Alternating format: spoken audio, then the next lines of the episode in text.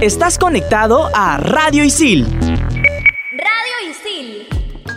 ¿Sabías que en septiembre del 2019 la empresa de juegos de mesa Hasbro lanzó una versión feminista de Monopolio, en el que las mujeres ganan más que los hombres por hacer lo mismo?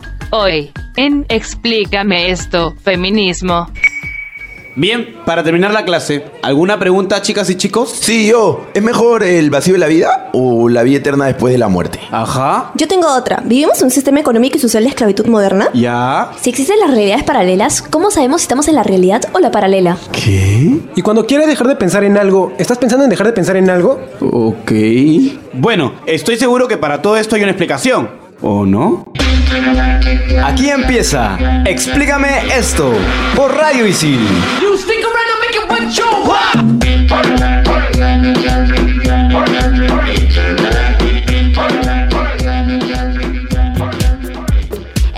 Escuchando Explícame esto por Radio Isil y hoy tenemos un súper programa donde vas a poder entender todo sobre el feminismo. Estoy acompañada de Andrea Ramírez Gastón, de Gabriela Rivas, el gran Mauricio Verdeguer y quien les habla Xiomara Villalaz de Comunicaciones. El gran Mauricio Verdeguer. El Sí, gran, así me. Estuvo una hora rogándome que lo mencione así. ¿Qué tal estafadora? Y este fue un ejemplo de micromachismo. Mauricio, no eres más grande que nosotras, Lo disculpa. siento. Y güey. Por favor, hermana. Yo quiero preguntarles una cosa. ¿Son o no son feministas? Yo me considero feminista igualitaria. Ok. Yo, yo estoy a favor del feminismo tradicional. ¿Y tú, Sin compañero? comentarios. ¿Mm? No, pero ¿Por qué? ¿Tienes miedo de opinar? queremos conocer tu posición. Para mí, hombres, mujeres, todos somos iguales. Todos somos seres humanos y eso es lo primordial. Y Pero eso es bueno, lo que justamente centrándonos- busca el feminismo. Sí, Eso es de lo que centrándonos- justo hoy les vamos a hablar a todos ustedes.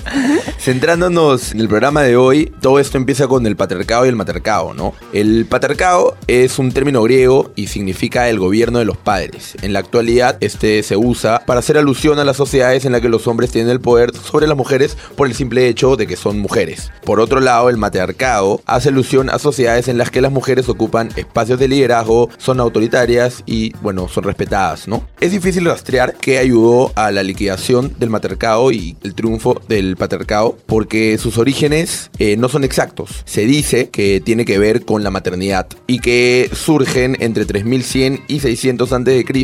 por causas relacionadas a la guerra, el sexo y la reproducción. Además, hablando más sobre el feminismo y sus objetivos, podemos decir que el principal objetivo de este movimiento es la búsqueda de igualdad de oportunidades entre mujeres y hombres a nivel político, social y económico. Y obviamente para llegar a este propósito universal necesitamos superar algunas barreras, como eh, eliminar los, roles de géneros impuestos por la sociedad, como etiquetas, cualidades, habilidades que ligan a cada sexo, eh, la lucha diaria contra la violencia de género y romper con el llamado techo de cristal, ¿Qué es el techo de cristal? Es una metáfora que alude a las barreras laborales que encuentra la mujer en el ámbito profesional. Y obviamente la brecha salarial. Ahora vamos a hablar un poco de la historia del feminismo. ¿Cómo es que nace todo este movimiento? En la sociedad siempre se ha visto al hombre como alguien superior a la mujer. Superior entre comillas. ¿no? Entre comillas, claramente. El hombre tomaba las decisiones importantes, políticas, sociales y culturales, mientras la mujer cumplía un rol de ama de casa, quedarse en casa con los niños. Esto fue visto de mala manera a lo largo del tiempo, pero no es hasta el siglo XVIII que inicia un movimiento feminista. En Francia surge la Ilustración, el movimiento intelectual que defiende la igualdad social de las personas e impulsa la Revolución Francesa y la Declaración de los Derechos del Hombre y del Ciudadano. Se busca la igualdad, pero al mismo tiempo se excluyen todos los derechos de la mujer. O sea, estás hablando de La derechos- igualdad de- de- para los hombres. Ajá, para los hombres, pero ¿y las mujeres qué? No, es fue bastante contradictorio y es ahí donde las mujeres, nace, perdón, la primera obra del feminismo y a raíz de esto, Olympe de Gouges escribe la Declaración de los Derechos de la Mujer y la Ciudadana. Creo que por todo lo que dice Olympe de Yush, se empieza como que a revolucionar el tema de las mujeres y, y eso trae, trae repercusiones, si no me equivoco. Así es, un buen grupo de mujeres se empieza a rebelar y a raíz de esto, ella es guillotinada y varias mujeres fueron encarceladas. Van dando un mensaje bien claro, ¿no? O sea, la muerte fue... Pero no todo quedó ahí, porque las mujeres seguían luchando por sus derechos y empieza la segunda ola del feminismo y su base principal es el poder sufragar. Entonces, Lucrecia Mont y Elizabeth Candy Staton exponen en 1848 en Seneca Falls, frente a unas 300 personas, la declaración de los sentimientos y buscan recuperar recuperar todos los derechos civiles de las mujeres, principalmente el voto. Entonces, finalmente lo logran en 1918 en Inglaterra, donde solo las mujeres mayores de 30 podían votar, y en Estados Unidos también se logra en 1920, pero donde solamente podían votar las mujeres blancas. Entonces, todavía había Claro. Todavía había una discriminación era un comienzo, marcada, era un ¿no? comienzo, ¿no? Después de las guerras mundiales, arranca la tercera ola del feminismo, en gran parte impulsado por la socióloga Betty Friedman, que publica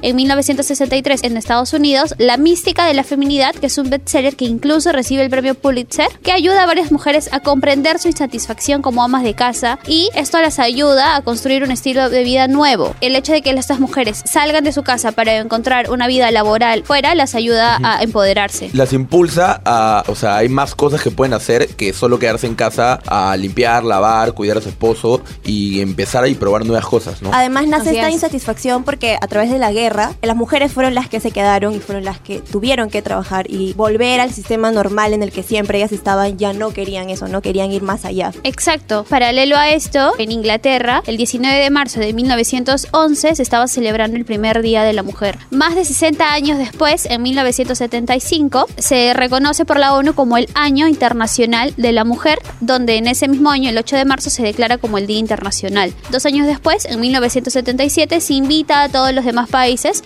a celebrarlo de la misma forma. Y por más que no sea humana, Isabel también nos quiere comentar algo.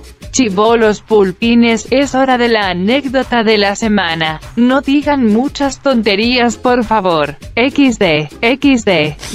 Estaba comiendo con una amiga que es lesbiana y Apoyo el siempre... movimiento lésbico. Claro. y a ella siempre le gusta vestirse así masculina, ¿no? Porque es su estilo, porque así, así le gusta definirse a ella. Entonces estamos comiendo, ya cuando terminamos de comer, se nos acerca un mozo. Bien hombre él, así, y de repente... Bien hombre. Sí, recontra hombre. ¿Cómo y es machista eso? un poquito, tal vez. la ve a ella, me ve a mí y agarra y le tira la cuenta a ella así. Y entonces nos quedamos mirándolo como diciendo, vamos a pagar las dos, no solamente a pagar ella. Y se quedó como que mejor no digo nada y se, ah, ok, ya. Y se alejó un poco, entonces ya nos repartimos la cuenta y le dimos, pero obviamente el chico tenía la idea de que como no encontró ningún patrón machista o digamos hombre-mujer, lo que atinó a hacer fue a darle a la figura masculina, Claro, entre la comillas, figura ¿no? masculina. Y ese fue su pensamiento. Claro, y el machismo no solamente lo practican los hombres. Yo tengo una amiga que tuvo una situación muy delicada y fue a sentar una denuncia a la comisaría. Y curiosamente la atendió una mujer. Y ella le contó, ¿no? Lo que le había pasado. Y la policía le respondió, no creo que el juez te crea. Mejor no denuncies porque lo que te ha pasado no es tan grave. Y lo más probable es que le crean a él. Y tú no hiciste nada para que eso te pase. O sea, como que tratando de echarle la culpa a ella. Uno se pone a pensar, ¿no? En algo tan delicado, ¿cómo es posible que otra mujer que tal vez también haya pasado por lo mismo Estos micromachismos, la gran parte de la sociedad femenina también los ha adaptado, ¿no? Pareciera como si fuese algo hereditario, ¿no? Que, Claro, que también tiene que ver mucho con la cuando eres niño, social, estás Exacto. acostumbrado a vivir en una eso sociedad. y para ti es normal. También depende de la educación que tienes en casa. Y Pues, ¿no? saben Si qué es lo más curioso, quienes crían a estos niños son mujeres machistas, son amas de casa que tal vez son oprimidas en su propio matrimonio. Por ejemplo, le dicen no a la niña, primero va a comer tu hermanito, o tú ve y- Tú lava los platos. ¿no? Exacto, o tú pon la mesa, o tú porque tu hermanito va a ver televisión o porque tu hermanito Claro, va a O jugar. tu, o tu hermana sí puede salir y ella no. Claro, por eso tiene que haber una reforma en la educación, ¿no? Para poder tratar este tema. Ahora, dejando un rato de lado el machismo y volviendo al feminismo, hay varios tipos, ¿no? Tipos de feminismo que, que, bueno, se han ido extendiendo, pero todos ellos surgen con el feminismo radical, que se basa en la iniciativa de instaurar un matriarcado como forma de compensación. A raíz de esto es que nacen tipos de feminismo como el anarquismo feminista, que defiende que el sistema patriarcal es el verdadero problema, ya que imparte el autoritarismo y la opresión al hombre sobre el género femenino. También está el feminismo abolicionista, que lucha en contra de la prostitución y la pornografía y las como manifestaciones patriarcales. O también tenemos al transfeminismo que no concibe la transexualidad porque la masculinidad y la feminidad son construcciones sociales. También tenemos el feminismo de igualdad que comparte la idea del transfeminismo, de deshacernos de los roles de género y el principal objetivo es que la mujer pueda tener el mismo estatus que el hombre. También está el feminismo de la diferencia, que es reivindica la diferencia entre hombres y mujeres con diferentes valores, indicando que las mujeres no deben ser tratadas como los hombres, pero no ser iguales no significa que no merecemos los mismos derechos. El ecofeminismo junta al movimiento feminista y al ecologista estableciendo que deberían trabajar en conjunto para trazar objetivos comunes como la igualdad de derechos y la abolición de jerarquías. Y el feminismo separatista, que es la vertiente más extrema del feminismo radical, por cierto, señala que la mujer debe mantenerse al margen de cualquier relación con los hombres. Básicamente tiene que ser una relación lesbiana. Exacto, incluso ellas defienden que el sexo lésbico es la única alternativa para que la mujer pueda tener un buen desarrollo sexual. Apoyo al movimiento encanta, lésbico. ¿Verdad? Y enfocándonos solo en las mujeres, aparece el feminismo interseccional, que es el que reconoce las desigualdades que hay entre nosotras y busca resolver y lidiar con todos estos temas para que tengamos los mismos derechos. Fight. Ahora, si ha quedado alguna duda sobre el feminismo radical, viene Ítalo a absolverlo todo. Ha dicho todo, Ítalo. Yo voy a resolver todo, no todo.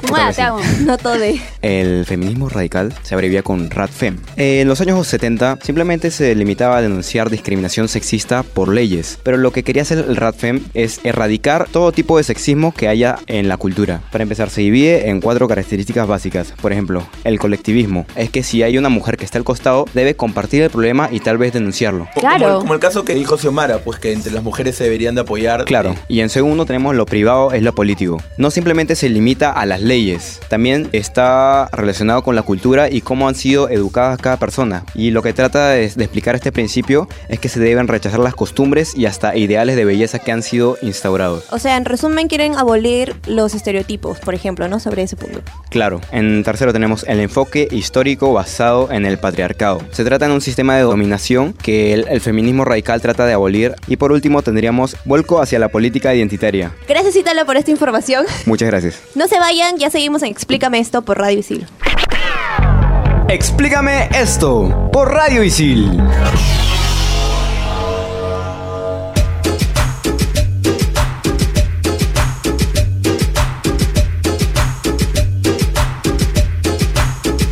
Ni una menos es un movimiento feminista que surge en Argentina en el 2015. En el Perú se forma un año después convirtiéndose en el arquetipo de la lucha contra el feminicidio y la violencia de género.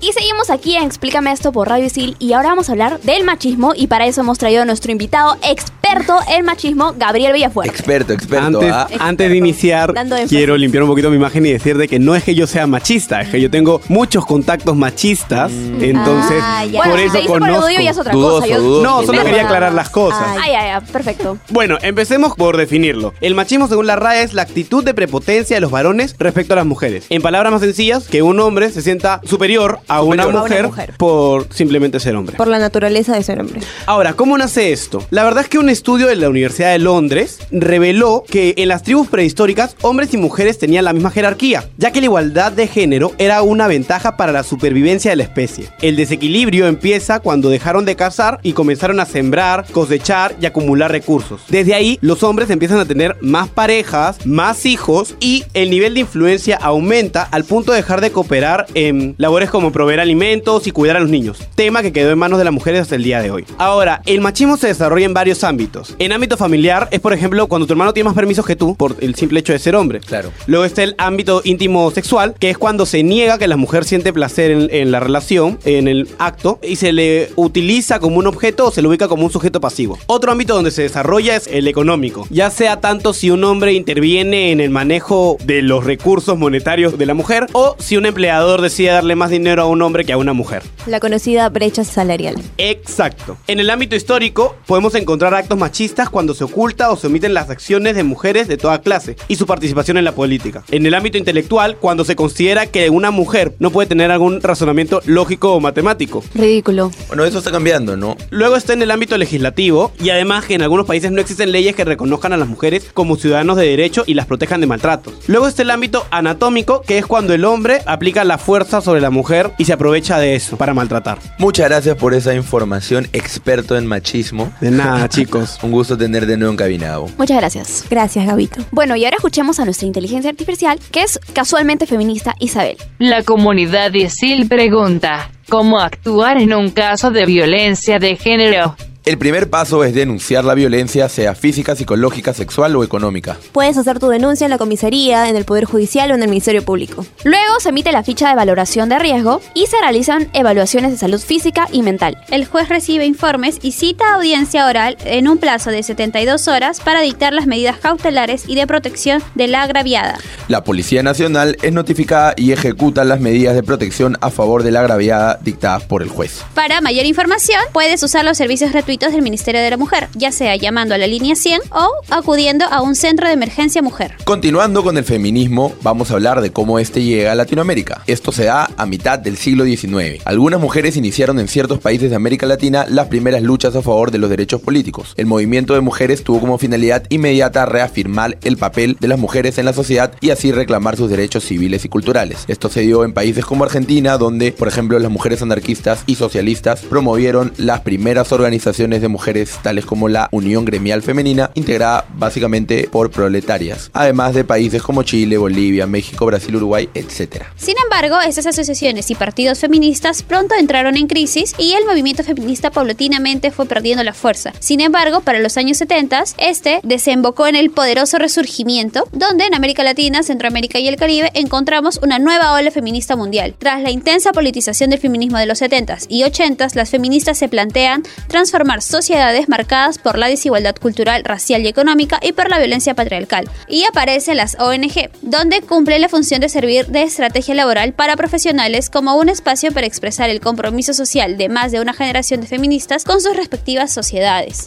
Bueno, y en el Perú tenemos el inicio de este movimiento en 1830 con Flora Tristán, una escritora francesa, que es considerada la precursora del feminismo socialista o moderno. Tenemos además también algunas escritoras como Clorinda Mato de Torner, Soy la Aurora o la periodista María Jesús Alvarado. Además, recién en 1955 el expresidente Manuel Odría fue el que otorga el derecho de sufragio femenino. Eh, también tenemos que en 1973 y 74 se crearon las primeras instituciones en las que podían reunirse las mujeres. Ahora, el impacto social del feminismo ha causado mucho revuelo porque el feminismo conlleva importantes cambios en parte del mundo gracias a su influencia. En muchas sociedades las mujeres han logrado acceso a la educación, al ejercicio de derechos de sufragio activo y pasivo y la protección de derechos sexuales. Una de las aportaciones más importantes del feminismo es el edificio teórico que han construido las diferentes autoras a lo largo de todos los siglos. La teoría feminista ha introducido en la sociedad y el mundo multitud de nuevos conceptos y áreas de estudio que, de ser o no ser, este movimiento no habrían aparecido. Así que podemos destacar que la crítica literaria feminista, la teoría queer, nos han aportado mucho a la sociedad en cuanto al pensamiento feminista.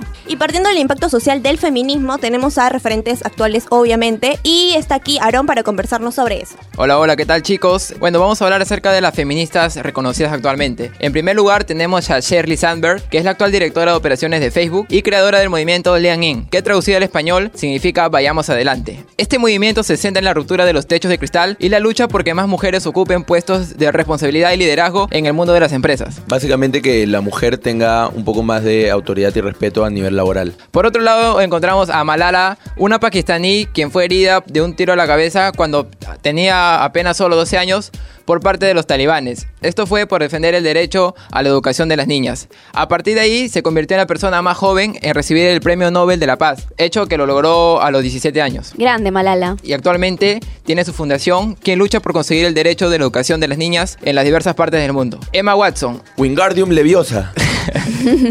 no Leviosa. Así es, se ha convertido en un ícono feminista actual tras su discurso en la ONU en septiembre del 2014. Su iniciativa del He for She, que tiene como objetivo involucrar al género masculino en la lucha por la igualdad, ha ido aumentando en estos últimos años y logrando posicionarse en diferentes Claro. partes del mundo. Ese movimiento sí me gusta porque no es solo las mujeres se juntan en contra del, del Toman machismo. al hombre como aliado también, claro. no lo excluyen. Claro, este, principalmente eh, rompe los estereotipos sociales. Sí, pues. Además, recomienda libros buenazos en Instagram. Sí. Mm, Bueno, muchas gracias, Aaron. ¿Cómo te encontramos en Instagram? Eh, me encuentran como Aaron Ayesta 17. Y seguimos en el siguiente bloque en Explícame esto con el Top 5. Explícame esto por Radio Isil. En Radio Isil también puedes escuchar en todas las canchas, todo menos fútbol. Si quieres estar al día sobre los diversos deportes que te apasionan, este programa es el indicado para ti. En todas las canchas, búscanos en Spotify como Radio Isil. Explícame esto por Radio Isil.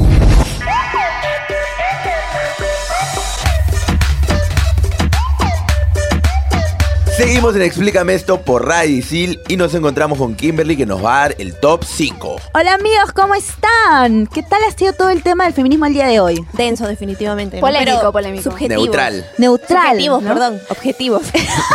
Y Que- y justo que acabas de comentar la palabra neutral, querido Mauricio, ya que eres el único representante del sexo opuesto, el top 5 de esta semana está tratando de cómo un hombre puede ser feminista y no morir en el intento. Así que toma nota, por Apunta, favor. apunta, por apunta, favor. ya, apunta, Apuntemos porque te todos. escucho en todo el programa, amigo. Para mi pulsing. Para difundir. Claro, amigo, vamos. Top 5. Top 5. En el top 5 tenemos autodenominarse persona normal. Para empezar, el feminismo no es algo que hace a las mujeres superiores que los hombres, y eso ya quedó claro en todo el programa. Todo lo contrario, busca la equidad entre ambos géneros y sobre todo el respeto. Si tú, hombre, amigo, varón, entiendes esto, ya subiste el primer escalón para ser un feminista moderno. Estamos activos, estamos activos. Muy bien, en el top 4, deja de decir que ser feminista es ser intensa. La intensidad es parte de este movimiento y buscamos luchar contra muchos estereotipos del mismo. Yo sé que tú lo dices, Mauricio, yo lo sé. Ahí me quedo, creo. ahí Sí, yo sé que tú lo dices, pero basta, querido amigo, basta. En el top 3 tenemos llorar de rato en rato. Muchos de los hombres marcan distancias con respecto a demostrar sus sentimientos y en parte piensan que, que eso los distingue de ser hombre o mujer. Y es por eso que se ha demostrado que el llorar ayuda a desfogar muchos males del cuerpo. Los hombres también lloran. Muy bien, amigo, me parece genial que expreses Y eso. no tú está mal que lloren. Claro. Bravo, bravo. Ni los hace menos personas por llorar. Exacto, ¿no? Y piensan que eso es exclusivamente de las mujeres, pero no, no, no, no. Es por eso que en nuestra actualidad hay muchas viudas que viudos. Así que ya saben, chicos, por favor, si quieren vivir muchos años, lloren. En el top 2 tenemos, deja de decir las cosas tal cual pasan por tu mente. Antes de dar alguna opinión, infórmate. Y así sabrás más de este movimiento de cambio. Muchos hombres, por no decir... No, mentira, no es de Mauricio. En su mayoría machistas, se dice lo primero que se viene a la mente cuando escuchan la palabra feminismo, sin ir más a fondo de la situación del por qué se busca esto. Y no averiguan, no buscan, no Exacto. significa nada. Querido amigo, corta este mal de raíz e infórmate para que así seas un feminista modelo. Y en el top 1 tenemos, deja de pensar que tienes que ser mujer para ser feminista. Muchos piensan, por no decir todos, que la palabra feminismo es un término exclusivo para nosotras las mujeres. Está bien, pues hay que seguir el movimiento de Emma Watson. Claro, exacto. Por Exacto, ejemplo, Emma. Watson es un gran ejemplo el hecho de lo que ella nos dice acerca del feminismo. Hagamos de este mundo uno más justo y veamos todos con ojos y mentes abiertas, prestas a aprender, a cambiar y sobre todo a mejorar. ¡Woo! Muchas gracias, Kim. Gracias chicos, cuídense mucho, ya saben, Mauricio cambia. Y la recomendación de la semana es... Recuerda, apoyar al feminismo no es solamente ir a las marchas a tomarte selfies, sino créetela, vívela, participa, contribuye mental, intelectualmente, como tú puedas, a vivir el real feminismo. Y sobre todo, pensemos en que el feminismo no solamente porque eres mujer debes ser feminista y tratar de buscar tus derechos, sino también empezando a respetar a otras mujeres, tratando de no juzgarlas o de no insultarlas o incluso de no menospreciarlas. Exacto, muchas veces en las redes observamos cómo entre mujeres nos decimos comentarios súper negativos y cosas así que no debería ser. Ya estamos suficientemente expuestas a, a situaciones malas como para nosotras mismas colocarnos en apoyarnos. rebel- Exacto. Es una lucha colectiva. Y como dejamos bien en claro, no necesariamente tienen que ser mujeres, también pueden ser hombres, siempre acuerden apoyar al movimiento. Y el cherry de la semana es... Si quieres informar y comunicar sobre las actividades feministas del país, estudia periodismo en nuevos medios en ISIL y aprende haciendo. Eso ha sido todo por hoy. Ha sido un gusto estar en cabina con ustedes. Cuídense. Yo soy Mauricio Verder de Periodismo Deportivo. Sibila de Comunicaciones. Andrea de periodismo en nuevos medios. Y Xiomara Vielas de Comunicaciones. Y recuerden que el respeto y la igualdad deben estar por encima de toda ideología. Chao, fa. Chao, chao. Chao, chao. Chao, chicos. Explícame esto por Radio Isil. Claudia Caliciani, Gabriel Villafuerte, Isabela Bardales, Aarón Ayesta, Ítalo Cervantes, Daniela Rivas, Gabriela Rivas, Guillermo Casas, Raúl Corilla, Felipe Corrales, Mauricio Verdeguer, Kimberly Paredes, Gerardo Obregón, Andrea Ramírez Gastón y Xiomara Vialaz. Estás conectado a Radio Isil